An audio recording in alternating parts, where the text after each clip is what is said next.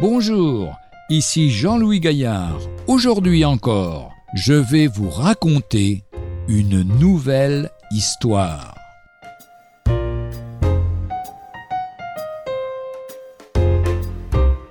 Une lutte et non un jeu. Il y a quelques années, on pouvait voir dans un cirque un serpent de dix mètres de long s'enrouler autour du corps de son dompteur. Cet homme avait eu ce serpent tout petit, il l'avait apprivoisé et dressé, et tous les soirs depuis vingt ans, il jouait avec son élève qui lui obéissait de point en point, au grand émerveillement des spectateurs.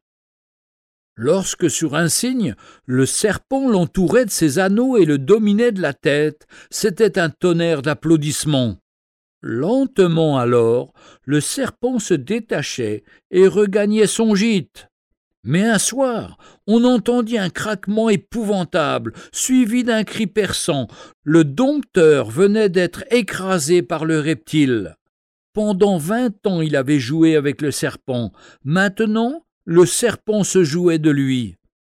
Il n'en est pas autrement de ceux qui jouent avec le péché. Longtemps il paraît inoffensif, un jour vient où il sort vainqueur de ce que l'on pensait n'être qu'un jeu, mais qui ne doit jamais cesser d'être une lutte.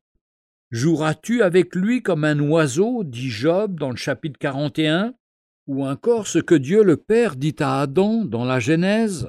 Pourquoi es-tu irrité et pourquoi ton visage est-il abattu?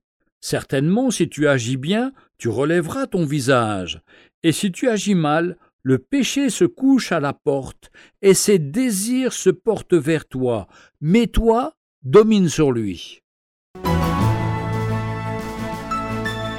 Retrouvez un jour une histoire sur www.365histoire.com.